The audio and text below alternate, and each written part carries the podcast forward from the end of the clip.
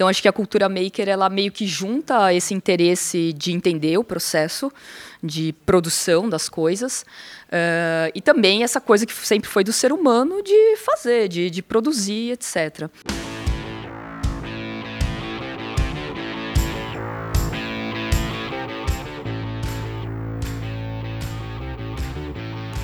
Olá, bem-vindos ao podcast do Projeto Draft em parceria com a 3M. A gente está aqui no Pixel Show gravando mais essa conversa. Eu sou a Giovana Riato, editora de conteúdo do Draft, e recebo Rita Vu, designer, pesquisadora e artista que investe em tecnologias digitais em seu trabalho. Bem-vinda, Rita. Obrigada pelo convite. E também está conosco aqui na mesa o Luiz Serafim, head de marketing da 3M no Brasil. Oi, Luiz, é, bem-vindo. Tudo bem, Giovana, Rita? Então tá, gente, vamos lá. Primeiro, Rita, conta um pouco como você conecta assim tantas pontas, né? Designer, arquiteta, que são coisas relacionadas, artista. Fala de que forma a criatividade permeia tudo isso. Bom, acho que tudo está relacionado com tudo sempre. Eu não consigo muito categorizar uh, as áreas, né? Por mais que isso, isso, facilite muito a gente a se aproximar de, de, temas, então a gente tem essa tendência a categorizar as coisas, eu gosto muito de colocar tudo no mesmo lugar, assim. Então, uh, tudo acaba me inspirando, principalmente a natureza. Até pela minha formação um pouco errante, é, enfim, eu sempre troquei muito de áreas, é, eu acabo conectando todas as coisas. E eu acho que é legal também trazer uh, referências de áreas que aparentemente não tem nada a ver. Mas assim, eu, eu no dia a dia, mesmo que eu não tenha necessariamente alguma questão, algum problema para resolver, eu, eu diria que eu estou sempre criando, e eu acho que isso é uma coisa do ser humano, né? A gente está sempre imaginando coisas. Então, eu, eu tenho muito costume de falar comigo mesma, e acho que, que isso me ajuda bastante, assim, porque eu fico me colocando umas questões meio bizarras. E aí, quando eu acho que eu estou indo para alguma coisa muito legal, eu gravo o que eu estou falando. Estou é, sempre também anotando muitas coisas e tudo que eu vejo que eu acho interessante, eu vou guardando. Assim, eu meio que tenho um, um grande database assim de, de referências, até porque minha memória ela não é muito boa. Quer dizer, não é uhum. mais, assim, até era, mas. Então eu vou, vou armazenando essas coisas e prestando muita atenção. Acho que esse processo de observação de tudo é muito importante. Então, estou sempre. E também outra coisa que para mim é importante é sonhar. É, eu acho que tem muita gente que acaba dormindo e, ah, sonhou, beleza. Tem vezes que lembra do sonho, tem vezes que não lembra do sonho. Mas eu acho que, assim como a gente aprende a, sei lá, balé ou lutar, karatê e tal, você precisa de um treino para sonhar com relevância também precisa de um treino, assim como meditação e etc. Eu acho que a gente perdeu muito a nossa capacidade de sonhar de uma forma relevante, assim, desde programar os nossos sonhos, conseguir resolver eh, problemas e questões durante o sonho, né, no qual o nosso cérebro, ele, além de estar tá fazendo uma higiene, ele também está trabalhando bastante. Então, eu acho que todo momento é propício para criatividade. Muito bem. Você, antes da gente começar a gravar, você estava comentando que você está dando aula de inteligência artificial na EBAC, né? Que é bem interessante, deve ser um bom desafio. Então, indo para esse caminho, assim, é, eu gostaria que você falasse um pouco de uma discussão que está bem, é, bem em pauta sobre tecnologia, que é essa questão da gente, de certa forma, delegar algumas coisas muito importantes para algoritmos e para inteligência artificial e de talvez a gente estar tá caminhando para um futuro muito incerto, né? Passando essa bola na mão só da tecnologia. Então, gostaria que você falasse como a gente pode construir um futuro mais benéfico para todo mundo nesse contexto tecnológico. Eu acho que a gente tem que partir do princípio que a gente não tem essa autonomia e o livre-arbítrio que a gente acha que tem. Então, parece que só agora que a tecnologia é, tem um certo controle sobre a nova, na nossa vida, uh, mas sempre foi assim. Não só a tecnologia, como outros seres humanos também é, controlando. Uh, então, assim, na, na minha concepção, acho que a gente não tem que ter medo assim desse futuro, né? As tecnologias elas já fazem isso, muita coisa é determinada e muita coisa chega a gente por essa discriminação uh, tecnológica. Mas, sei lá, para fazer um paralelo, a gente, por exemplo, quando a gente pensa no intestino, né, que é considerado o nosso segundo cérebro, porque boa parte dos hormônios e neurotransmissores uh, são produzidos no nosso intestino. E o nosso intestino ele é muito definido pelo microbioma que ele tem. Então, muitas vezes a gente acha que, nossa, eu estou bem ou eu estou mal, né? Pessoas, por exemplo, que têm uma depressão e um problema até bioquímico em relação a isso, é porque é um desbalanceamento da própria microbiota intestinal. Muitas vezes, essa pessoa tem uma maior quantidade de uma bactéria, de algumas bactérias X do que Y. Isso depende muito do, de como ela se alimenta, se ela tem problemas no intestino ou não. Então, assim, essa coisa de achar que a gente tem muita autonomia, sendo que boa parte do nosso mood é, ele é né, fisiológico controlado também por outros organismos vivos. Inclusive, a gente tem muito mais células de bactérias no nosso corpo do que células nossas, né, com o nosso DNA. É, eu acho que a gente começa a olhar para essas questões, esses, é, a princípio, problemas de uma maneira diferente. Então, muito, muito do, né, do que a gente coloca como problema, eu acho que a gente poderia mudar um pouco a perspectiva e tentar enxergar de outra forma e ver que podem existir outras saídas. Mas assim, vou pensando realmente em tecnologia e aí tecnologia digital, né, não as tecnologias biológicas, bioquímicas, etc., as, as próprias tecnologias no nosso corpo, é, essa dominação algorítmica já tem há muito tempo, né? E cada vez mais a gente alimenta inteligências artificiais com dados que com certeza sabem muito mais que a gente, consegue prever, inclusive, o como a gente vai estar no futuro emocionalmente. Isso é muito tranquilo de se fazer, né? Só uma análise semântica do nosso WhatsApp já, já sabe completamente como funcionam as nossas relações com as pessoas que a gente conversa. Então, não só pelo texto, pelo tipo de emoji, é, o tipo de áudio quando a gente decodifica isso. Então, Assim. Sim, a gente tem que ir regulando, talvez, né? Moderando isso. Serafim, e, pensando do ponto de vista das grandes corporações, né? Como a 3M, que tem um alcance muito grande, por isso, uma responsabilidade grande nesse contexto. Como conduzir essa evolução tecnológica de forma responsável para a sociedade? Ótimo ponto. Sendo falar que eu tenho descobri um ponto em comum com a Rita aqui, que é falar sozinho. Pô, falar, vamos filmar aqui mil horas sozinhos que a gente fala. E eu falo sozinho sobre esse tema, assim, a responsabilidade né, das organizações nossas, né, dos cidadãos. Que, se pensar um pouco na história humana, e para não ficar indo lá na Idade da Pedra, mas recentemente, assim, a, a beleza também é que a sociedade humana ela vai se transformando, evoluindo constantemente, e, e dentro daquele contexto tem as forças, né, os agentes sociais e é, o, é a força de trabalho, é o sindicato, é a academia, é o, os empresários e essas forças vão configurando e tentando dar um rumo sempre supostamente melhor e aí tem sempre pendular, vai mudando e transformando.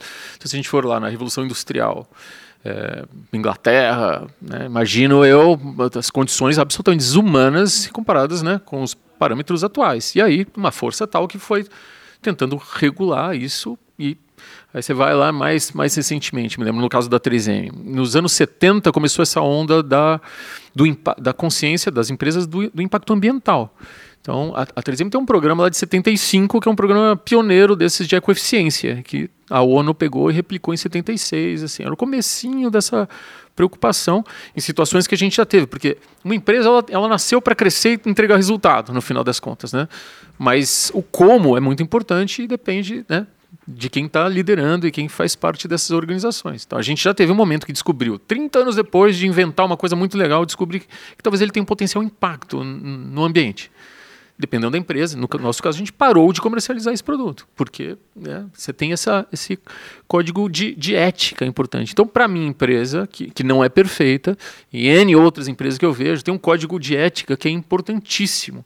Então, você fala do, do poder dessas organizações grandes, globais, e que têm um, né, um poder de influenciar pessoas, eleições, etc., privacidade de dados, essas coisas que a gente viu e discutiu recentemente. Mas sempre leva numa parte humana da história da ética. Você sabe que me conhece lá, eu adoro Grécia Antiga, desde os princípios éticos. Quando você está lá, como você quer chegar no resultado? Você quer. Eu, por exemplo, deixei de comprar numa, numa determinada loja lá, porque um dia eu descobri que pô, os caras tinham aquele trabalho, sei lá, meio escravo, similar. Pô, inaceitável. Aí você vai lá e tem uma e, e não adianta também ter essa visão muito hostil de que ah, aquela empresa fez tal. Não, não existe ninguém, nenhum cidadão que eu conheço e nenhuma organização que é perfeita. Assim. Mas tem aquelas cidadãos, empresas que tentam fazer e usam o código de ética né, dentro lá de uma conduta que é importante, porque essa é a nossa função. Então, você está falando do futuro, a tecnologia que vai dominar os algoritmos, etc. Assim, mas depende de cada um de nós ali como líderes ou como cidadãos, fazer essa pressão para que a sociedade não descambe e utilize essa, essa abordagem que é muito bonita, a tecnologia a serviço humano. Bem... Então, está na mão de quem? Está na mão da sociedade, de todos os nossos agentes. Cidadãos comprando né, as decisões de compra que a gente tem das marcas, líderes da gestão pública, governantes, todo mundo. Vamos lá tentar consertar. Esse é o papel de cada um de nós e das organizações também para fazer uma sociedade mais decente. Então, de certa forma, todo mundo assumindo esse papel de influenciador, né? Ainda que em proporções muito diferentes, pensando em organizações e pessoas. E Rita, você disse que a cultura maker é uma forma de recuperar o tesão pela vida. Acho essa uma ótima frase. Eu gostaria que você falasse um pouco sobre ela. Afinal, o que é a cultura maker nesse caso e por que ela tem esse, ela é uma ferramenta tão poderosa na sua visão? É, acho que só para voltar também no que, no que ele falou, que, que achei interessante. Quando a gente pensa em sociedade tecnologia, a tecnologia, ela, né, caminha muito rápido. A evolução da sociedade, dos seres humanos, não é tão rápida assim, né? E muitas vezes essas coisas elas acabam ficando muito deslocadas, né? Da tecnologia está realmente muito avançada e a gente ainda meio que pensar ou ter processos de governança ainda como a gente tinha há muito tempo. Então, até costumo dizer que a gente ainda está na, na idade da pedra, assim, que seja porque antes a gente uh, escrevia ou desenhava na pedra, né, pinturas rupestres, etc. Hoje a gente continua, né, meio que desenhando em pedra ali nas, no silício e etc. Então, no, no, fundo, assim, alguns processos eles ainda precisam evoluir muito, até para que a gente consiga utilizar todo o potencial que a tecnologia tem, que pode nos né, ajudar a nossa vida a ser melhor. E, e eu acho que nisso a cultura maker ela, ela traz um pouco uh, esse ponto de vista, assim, eu vejo, enfim, sempre, né, os seres humanos, eles, né, desde o início ali do Homo sapiens até antes, uh, a gente sempre criou coisas e, e ferramentas é, para auxiliar a nossa vida. Uh, mas acho que teve um momento aí na história que as pessoas imaginaram, ok, não, alguns vão uh, produzir coisas para auxiliar a vida de outras pessoas, essas outras pessoas elas vão fazer outras coisas. A gente meio que foi acostumado numa, numa lógica de consumo, no qual os consumidores eles são completamente alienados do processo de produção, e aí a gente acredita ou não acredita né, no como é feito, etc. A gente meio que foi se afastando das origens das coisas, a, a origem dos, dos processos e tal. E eu acho que está voltando cada vez mais esse interesse. Então acho que a cultura maker ela meio que junta esse interesse de entender o processo de produção das coisas uh, e também essa coisa que sempre foi do ser humano de fazer, de, de produzir, etc. Então acho que agora, assim, com um pouco essa democratização dos meios de produção que antes estavam na mão de poucos, agora a gente tem isso um pouco mais acessível. Então, por exemplo, antes a gente tinha sei lá, cortadora laser, impressora 3D, coisas para né, casos muito específicos ou uh, grandes CNCs para a indústria, etc. Hoje a gente consegue ter isso, vai, coisas mais domésticas uh, e também não pensando só nas tecnologias digitais, né? A gente tem muitas ferramentas ao alcance. Então o movimento maker, ele basicamente é um movimento, né, de, pessoas que gostam de produzir as coisas, de entender uh, as origens, os processos. Eu costumo dizer que a gente sai dessa relação do fetiche da mercadoria, no qual a gente é simplesmente né, um consumidor, para um fetiche do processo, que para mim é muito mais interessante, porque, além de tudo, a gente aprende muito com o processo. Se a gente pensar, a nossa educação ela é muito conteudista, no sentido de, ah, passar no vestibular e tal, são coisas que a gente não utiliza para a vida. E a cultura maker tem isso de trazer, não, a gente aprende desenvolvendo coisas, desenvolvendo projetos, que é basicamente uma forma de aprender a viver, porque tudo na nossa vida é projeto, que seja o meu projeto de fazer faculdade, o meu projeto de viajar, o meu projeto, a gente tem uma metodologia, digamos, de vida que faz com que a gente encare a vida e os processos de uma maneira diferente. Então, para mim o potencial da cultura maker está aí. E pegando o gancho, aproveitando essa sua fala, é, cultura maker a gente pensa muito nos indivíduos, né? Assim, nas, nessas pequenas comunidades. Qual você acha que é o papel das empresas que já estão estabelecidas, que vêm de outra cultura, nesse novo movimento? Acho que as empresas têm um papel essencial no sentido de que elas já detêm, né, todo todo um maquinário, um pensamento de produção, etc. Acho que tem muitas empresas que já estão colocando esses laboratórios, uh, tentando mudar um pouco a forma como os próprios funcionários dessas empresas uh, pensam o, o, processo de produção. Muito bem. Serafim, e, e pensando nesse, no ambiente corporativo, né? Como traduzir essa cultura que nasce com as pessoas, nasce com a sociedade, para dentro de uma empresa que já é um mecanismo por natureza mais lento, né? Que já tem seus processos estabelecidos e tudo mais. Como fomentar esse comportamento maker internamente? É, que postura vocês têm assumido em relação a isso? Um dos grandes segredos de qualquer empresa que se pretenda inovadora, né? É, é justamente criar um ambiente de intraempreendedorismo, né? Que as pessoas possam se mover por projetos que elas acreditam, onde elas tenham autonomia para se conectar e, e, em redes, né? Redes internas. Hoje em dia é muito estimulado para fazer rede né? colaborativa externa, aberta. Mas, sem dúvida nenhuma, cada um dos segredos que a minha empresa lá fez, e é por isso que ela virou lá uma referência de inovação, é, é, muito esse estímulo ao intraempreendedorismo. Né? Então, tá, desde os anos 50 a gente tinha aquela história do 15% do tempo que a pessoa podia ter para um projeto que ela acreditava que não está lá no pipeline, não está no horizonte, mas pô, porque aquilo tem sentido para aquela pessoa, para aquele pesquisador, o cara curte aquilo para caramba, então tô falando, é objeto de tesão, de paixão, pô, o cara vai lá pesquisar. E aí ele arruma tempo, hein? O 15%, sei lá, uma manhã por semana, mas não é isso. A mensagem é, cara, vai lá e traz sua voz, participa, traz uma coisa. E quando você está nessa, nessa situação, você vai de fim de semana, de noite, vai, vai se dedicar para fazer isso, né? criar os seus projetos. Né? E uma organização que cria esse ambiente que, que estimula né, a autonomia né, e promove o desenvolvimento das pessoas. Porque a história da inovação, das ideias boas lá, mas para vingar, deriva muito de conhecimento. Eu preciso conhecer um problema humano, eu preciso entender o mercado, eu preciso entender a necessidade daquele usuário, eu preciso saber o impacto no meio ambiente, etc. Então é muito conhecimento. Então uma empresa que quer inovar e, e quer fazer com que os caras sejam makers, etc., intraempreendedores, também tem que promover o autodesenvolvimento da galera, né? estimular o ambiente de autodesenvolvimento, porque a moçada tem que estudar, porque quando o cara também Está afim daquele projeto.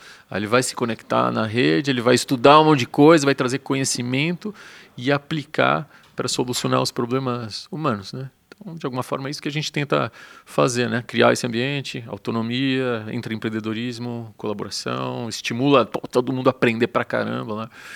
E assim vai. E deixa esse caldeirão funcionar fumegando. e a gente estava falando dessa questão da, da, responsabilidade da evolução tecnológica e a evolução humana e, e social que tem que acontecer junto, né?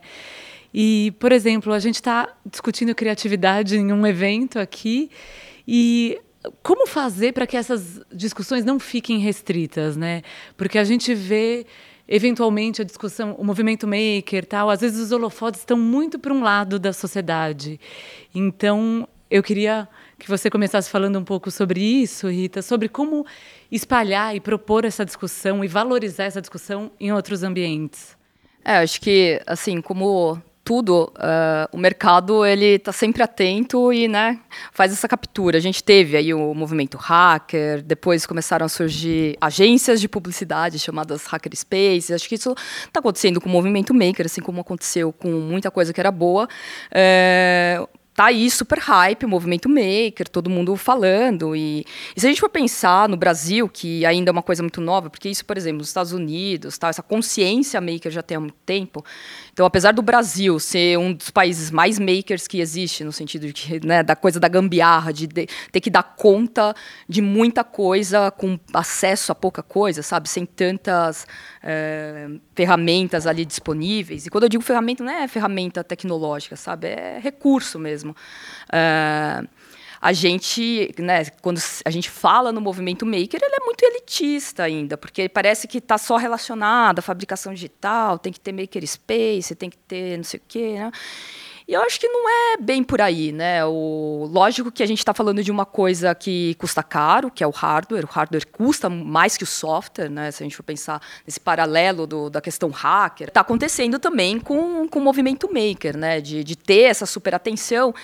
E aí, por ter um custo, as pessoas makers ainda, né, no Brasil, primeiro que fazem parte de uma elite privilegiada que tem acesso a certos recursos, materiais, etc. Então a atenção se volta é, para isso. E, e, outra que a gente, assim, apesar de ser, enfim, uma população, né, os brasileiros serem muito criativos, a gente acaba, na verdade, não criando muitos projetos. A gente acaba reproduzindo projetos que a gente vê lá fora. E aí parece que o movimento maker é uma coisa boba e etc. Mas é justamente porque a gente está olhando para as pessoas que têm certos recursos, e por mais que elas tenham esses recursos, então super laboratório, super equipado, se eu quiser acrílico de, sei lá, 10 milímetros eu compro a galera não está fazendo muita coisa legal. Só que aí quando você vai para a periferia, a galera que tem que dar conta de coisas da vida é, e que tem uma necessidade real, não está do tipo criando porque eu sou o grande criativo, né? Tem uma, tem que ser criativo porque tem que é, dar conta da vida. Aí sim que estão os verdadeiros makers. Então, por exemplo, quando a gente vai para laboratórios como que a prefeitura de São Paulo tem, que estão nas periferias, é lá que a gente vê os melhores projetos. E a gente vai percebendo que não é, não precisa ter a cortadora laser, não precisa, é assim, é, é realmente precisar. Eu acho que essa coisa do, do precisar pesquisar faz com que realmente as coisas criativas apareçam. Então, os criativos mesmos não estão onde a mídia coloca esses holofotes, onde as pessoas estão prestando atenção, é justamente o contrário, é justamente para quem a gente não olha, e é ali que saem a, as coisas mais incríveis e, e criativas. É, primeiro, porque eles têm uma necessidade real muito diferente de, ah, eu, Rita, quero desenvolver alguma coisa com uma pessoa que tem uma deficiência. Eu não tenho essa deficiência, sabe? Eu acho que para quem vive aquilo, a questão é, é, ela é muito diferente, né? E aí o, o processo e, e, conseguir as soluções também. Então, por isso que é importante colaborar, etc. Mas também é importante a gente, né, de novo, mudar a perspectiva e olhar para pra, as outras, enfim, para uma outra galera que está realmente fazendo, né? Talvez sem querer, a Rita tenha chutado a bola para o seu campo, hein, Serafim? É. A 3M é um caso justamente essa, esse lado oposto do que ela acabou de falar, né? Que tem caixa para investir em pesquisa, em desenvolvimento, em inovação. Como garantir que esse investimento vá para a necessidade certa? O que faz a 3M inovadora, exatamente, nem é porra, o prédio gigantesco, o laboratório fantástico, a impressora 3D, sei lá. Obviamente, se você tiver essa abundância de, de elementos, te favorece, né? facilita, etc. Né? É, não, não vão fazer apologia da miséria, puta, é bom, não, legal. Mas, sem dúvida, não é isso aí. É, é sempre você ter as pessoas que estão com a, a, fim de fazer alguma coisa. Porque inovação para nós lá, pra, não é para 3M, só para todo mundo, é, é, solucionar problema humano, né? E usar a cabeça para funcionar, informação, conhecimento para resolver. Então, se essa turma sai, putz, larga o pijama e vai para para algum lugar, para uma organização, para academia, para 3M, sei lá, onde que você. Mas com vontade de resolver algum problema, mano, e aí buscar informação e em time ali trabalhar. E em alguns lugares a gente vai lá sem grandes recursos, vai lá. Se você é um banco, talvez você tenha. Pô, o cara aluga um andar inteiro, contrata 10 mil caras, chama a consultoria mais cara lá dos Estados Unidos. Mas, mas não importa. Por trás, o que realmente segura a coisa são as pessoas é, buscando a, a, a, os problemas e como, como a Rita também mencionou lá, tá, para que, que você faz isso? É para trazer um ganho naquela. Então, outro segredo da 3M, nessa história de, de criação, etc., está sempre em contexto do usuário, né? Então, hoje virou famoso a história nos últimos anos, né, da empatia, do design thinking. É claro que as metodologias ajudam, que as ferramentas hoje modernas ajudam. Mas o que a gente fazia basicamente, a gente sempre acreditava, a verdade está na rua, né? Como diria um documentário cubano que eu vi, que eu sempre citava, eu achava bonito. A mulher falava no outro contexto, la verdade, la verdade está em la calle. Puta, é isso aí. Então, o que a gente faz desde 1918 na minha empresa é essa. Tem que estar tá lá no campo. Metade do tempo você tem que estar, tá, não é em reunião interna, não é ficar no ar-condicionado, não é nas mil métricas internas, briga, conflito interno, etc. Puta, cara, você tem que estar tá lá do lado do teu cliente, vendo onde ele precisa. Você está lá numa hospital, você está vendo como é que funciona o bem-estar do paciente, problema, quanto tempo leva. Você está querendo criar para entretenimento no teatro, você está vendo na coxinha, você tem que estar tá vivendo esse negócio. É o principal, da tesão, gente querendo aprender, contato com o cliente para solucionar problema. E, e como a gente sabe na inovação, às vezes dá certo, pô, tem outras vezes não dá certo. E, é, e é essa jornada fascinante da inovação, né? Eterno aprendizado de estar tá melhorando e agregando valor, valor né, social, puta, econômico, mas muito social ali, para quem vai usar aquele serviço né, para a sociedade. Sim, não, é, é, exatamente isso. A gente tem que entender que o, o, que é importante sempre vão ser as pessoas, né? A tecnologia, todas as ferramentas tecnológicas, elas vão ajudar e isso basicamente facilita todos os processos, né? Diminui o tempo, o gasto e tal. Então, ter essas ferramentas tecnológicas é muito bom. Eu sempre sou a favor de tecnologia, adoro tecnologia e por isso que eu quero cada vez mais que ela seja bem usada, mas a gente sempre tem que lembrar, né? Que o mais importante são as pessoas e principalmente a experiência que essas pessoas têm, né? Então, acho que é isso que, que vai motivar, assim, né? Todos os processos de, de inovação, etc. É ter as pessoas realmente engajadas, ter bons problemas para resolver, né? Bons no sentido de, tipo, ser problemas que realmente né, façam sentido e para a galera realmente se debruçar e, e ter tesão, né? No, nesses processos. Vou comentar também, bater um papo aqui perguntando uma coisa que a Rita falou que eu achava legal essa ideia, né? Porque eu sou um candidato a budista budista, embora não pratique, etc. Mas sempre acho bacana a ideia, né? O pouquíssimo que eu sei lá. Que é um caminho equilibrado, a tentativa ali de um caminho do meio, etc. Porque você falou assim, putz, tem muitas vezes que é o síndrome do vira-lata, putz, né? O famoso Nelson Rodrigues lá. Então, putz, esse então, é o brasileiro que amarela, poucos motivos de orgulho, etc. Né? Talvez a seleção brasileira, o, nem isso hoje em dia, talvez a seleção. Mas tem. E aí, a gente nos últimos, sei lá, talvez 15 anos, aí, esses últimos governos todos, seja à esquerda ou à direita, virou também um tom ufanista, que é aquele da história, não, a gente é bom pra caramba, todo mundo tem que engolir a gente porque a gente é bom. E virou até hype. Uns anos atrás, você vai no ia na Europa, porra, tá com a camisa do Brasil. Hype. E que também, é claro que o Brasil é genial, então, assim, mas é a visão equilibrada dos dois lados, porque você tem N coisas que dão certo e, e pô, o Brasil é uma mistura sincrética, uma coisa fantástica de criatividade, né? É, e ao, ao mesmo tempo a gente tem um monte de mazelas que a gente também não pode esconder. Então, a visão bacana, assim, vamos enaltecer, valorizar tudo que é feito bom e muita coisa é na periferia, às vezes também no INSPER, ou também um monte de lugar é bacana. Tem no, pô, a gente fala do sistema S, às vezes criticado, mas putz, você tem o Sebra, quando você vai, nos, cara, são ilhas de excelência, você vai na periferia, eu falei que outro dia eu fui palestrar no céu de Heliópolis, puta, que legal, assim, é uma das coisas fascinantes, você vê, olha que coisa, tem muita coisa, vai em Recife, tem coisa que dá certo, a gente tem que valorizar e dar corda, estimular e pôr recurso, etc. Né, a sociedade, os agentes todos, as empresas, a gestão pública, etc. E ao mesmo tempo tem um monte de mazela. Então falta recurso, falta capacitação, falta educação, tal. Então, cara, quando a gente vai parar dessa história pendular ali, né, ufanista dizer que está e, e realmente arregaçar a manga para né, fazer a solução, assim, puta, acontecer e o Brasil. Eu sou sempre otimista, viu? Puta, acho que vai dar certo, meu. Sim. E pesquisando para nossa entrevista, Rita, eu vi é, você falar dessa coisa de que o que mais potencializa o impacto do, de, de, um maker ou do que de um desejo de realização é a vontade de deixar um legado, né? Então eu gostaria de encerrar com vocês falando um pouco sobre isso. Primeiro, assim, como entender né? Como buscar isso, né? Que legado a gente quer construir e um pouco da, da parte mais pessoal de vocês como vocês olham para isso? Que legado vocês querem deixar? Eu acho que a gente tem que ter a consciência do que. Porque assim, a gente vai, né? A gente vai morrer e tem algumas coisas que a gente vai fazer que vão continuar no mundo. Que seja a garrafinha de plástico que eu usei agora para tomar água, que eu larguei aí, enfim. É, então a gente vai e muitas coisas que a gente faz, e, e faz, inclusive intelectualmente falando, né? Que sejam as ideias, elas acabam ficando e podem né, influenciar outras pessoas, assim. Eu não sei é, exatamente como que as pessoas né, devam definir o que elas a marca ou a coisa ou sei lá o que, que elas queiram deixar no mundo que sejam os filhos né que seja o, o, DNA etc mas é, não sei eu, eu pelo menos tento é, ah, mostrar para as pessoas que elas têm essas ferramentas, sabe, internas, intelectuais, todas as tecnologias do corpo para poder utilizar e aí fazer alguma coisa significativa que seja para as pessoas que estão próximas, né? Acho que ninguém, sei lá, se os 7 bilhões e etc de pessoas falam, não, eu vou mudar o mundo, não, isso não vai acontecer, mas eu acho que a gente conseguir, né, mudar o nosso mundo, né, o nosso mundinho, mudar, não no sentido mudar, nossa, fazer a, mas assim, é realmente ajudar, né, pelo menos as pessoas que não são caras, acho que daí já já vai ser alguma coisa e obviamente pensar no que não deixar no mundo, né? Do, também, do que o que as pessoas podem abrir mão, né? Porque a gente pode abrir mão de boa parte do que a gente acha que precisa, né?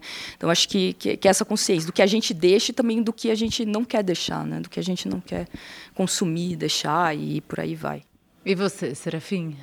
Então, pergunta boa demais, assim. A gente estava conversando outro dia aqui num desses podcasts aí com o Vander, né? Ele estava falando uma coisa que eu concordo, assim. A gente superestimou esse negócio desse propósito. Então, uma das coisas que hoje eu prego muito e me motiva muito é falar assim, moçada, ficar tranquilo que esse negócio de o propósito, o chamado é uma bobagem absurda. né? Que alívio ouvir isso. É. Putz, primeiro, são N coisas que é, você é mutante, putz, então hoje tem várias coisas e não é um propósito. Puta, tem um profissional, tem um pessoal, tem o do rock, tem a da música, tem da arte, você tem mil dimensões dentro de você e que te fazem um ser completo e feliz. E, e, e são muitas coisas que têm sentido para você. E aí quando você faz coisas que têm sentido é legal. E aí depois de 20 anos, você está lá trabalhando, putz, e vai mudar. De repente, cara, muda total. Não é tanta gente que a gente conhece, muda total, porque aquilo desbotou, você tem que reaprender, vai reabrir outra coisa que tem e vai tocar a sua vida. Vai casar, vai separar, vai casar de novo, sei lá, puta, vai, enfim, é, mil coisas você pode fazer. Então, no final, eu tento fazer isso na minha vida, tento propagar essa mensagem, né? É, de você a, a, história de cumprir a, a, essência tua é o autoconhecimento. Você descobre o que faz. E aí, se, é muito legal você sempre estar tá reaprendendo e fazendo coisas né, que tenham sentido. É, a grande coisa é, é muito, é, primeiro, é muito pesada, é muito triste, é muito hostil com, com as pessoas, né? E o que significa esse negócio? Eu vejo, por exemplo, na, na, na 3M, eu trabalho lá há mais de duas décadas, né? Trabalho lá. E eu sou um cara bacana, a galera gosta de mim, eu contribuí para a empresa. Modesto, né? Puta, eu acho que sim, sei lá. Puta, foi, agora, eu vou sair de lá já já, um dia e tal. Ninguém vai lembrar, assim, passam uns anos. Eu conheço vários caras, tiveram 40. Então, assim, aquela história, você é poderoso, você dele, você desaparece. E na humanidade também, hein? Você pode colocar quem que você quiser. O Obama, puta cara legal, supostamente. Ele vai desaparecer, vai ficar uma. Ah, legal, é bonito esse o JK, sei lá, quem quer que seja. O que, porque daí fica uma comparação. Quem faz o quê? Pô, eu mudei o Brasil, eu fui presidente do Brasil. O outro foi presidente dos Estados Unidos, mas o cara é da China. O cara foi o astronauta que foi para Mar é uma corrida que não é isso aí. O objetivo da vida não é esse aí. O objetivo da vida, se a gente fosse imaginar assim, cara, quais são as tuas verdades? O que, que você faz para correr feliz, sabendo que daqui uns anos isso desbota tudo e aí a coisa mais linda do mundo, humana, você aprende, você se reconecta, você se reposiciona e toca mais um pouco motivado e feliz, aí você desbota, desmorona, né? É, tem um livro muito legal que recomendo a galera ler, é o que chama a alma imoral do rabino, né, Newton Bonder lá. Ele falava que a essência humana é essa, a alma, né, essa história que o ser humano é muito de precisamos conservar, manter, tal, e transgredir, romper. Então é sempre essa ambiguidade humana que a gente está fazendo. O que eu, né, você me perguntou, tá filosófico ali, né? Mas é isso, cara. Saber que a gente é ambíguo, se conhecer.